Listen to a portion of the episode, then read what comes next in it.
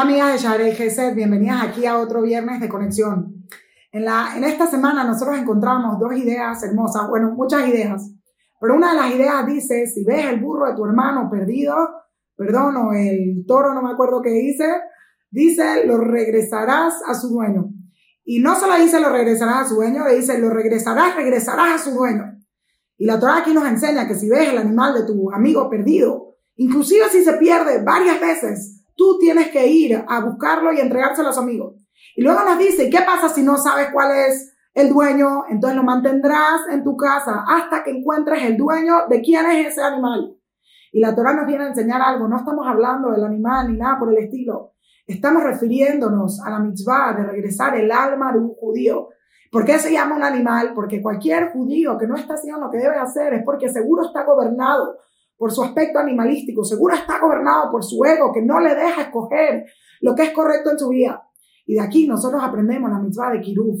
Si ves a una persona que está perdida, tienes que regresarla, tienes que ponerte las pilas y ayudar a que encuentre el camino correcto. ¿Y qué si la persona no quiere regresar? Regresarás, no te darás por vencido. ¿Y qué si la persona no sabe quién es su dueño, no sabe qué vino a hacer a este mundo, no sabe quién es Dios? La mantendrás en tu casa hasta que pueda encontrar a su dueño.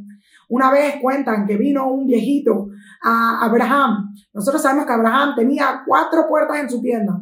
¿Para qué? Para poder enseñarle al mundo a, a reconocer a Dios. Todo el mundo piensa que Abraham era bondadoso, pero sí, a pesar de que era bondadoso, su bondad más grande era ayudar al mundo a reconocer a Dios.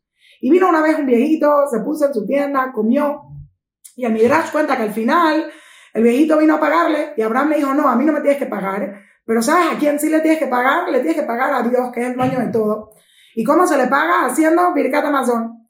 Entonces viene la Torah y dice, ¿qué dice el viejito? No, yo no voy a decir Birkat Amazon, yo no voy a reconocer a este Dios, que me quieres hacer brainwash, me quieres hacer algo.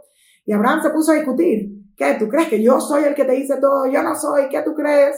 Etcétera, etcétera. Y viene Abraham y le dice, ¿sabes qué? Si no quieres, ya, vete. No voy a quedarme discutiendo contigo toda la vida.